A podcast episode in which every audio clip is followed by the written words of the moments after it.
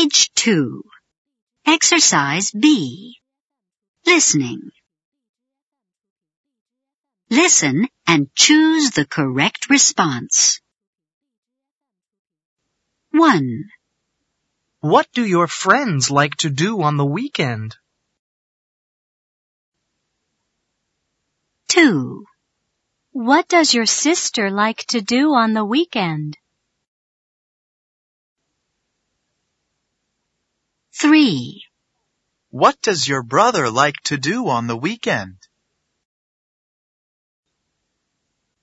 4, What do you and your friends like to do on the weekend? 5, What does your son like to do on the weekend?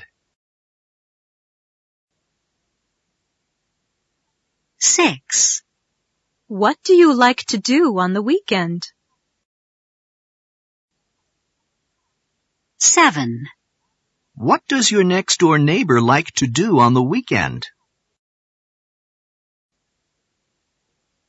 8, What does your cousin Sue like to do on the weekend? Page 7. Exercise G. Grammar rap. I don't like to rush. Listen. Then clap and practice.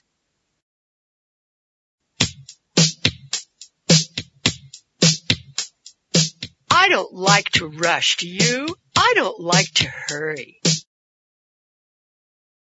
I don't like to get upset. I don't like to worry. I'm not going to rush, are you? I'm not going to hurry. I'm not going to get upset. I'm not going to worry.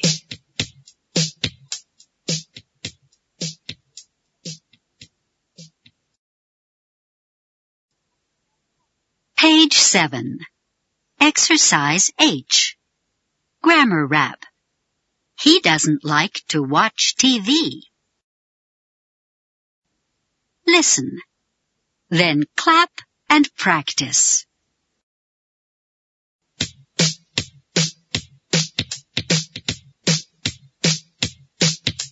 He doesn't like to watch TV.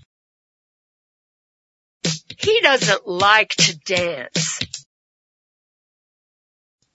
He doesn't like to cook or sew or wash or iron his pants.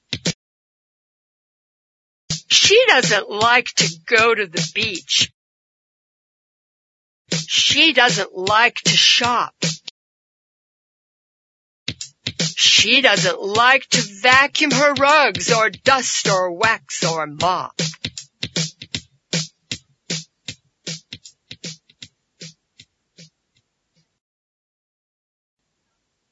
Page 10. Exercise N. Listening. Listen and write the ordinal number you hear. Many people live and work in this large apartment building in New York City. 1, There's a barber shop on the second floor. 2, The Wong family lives on the 12th floor. 3, The Acme Internet Company is on the 30th floor.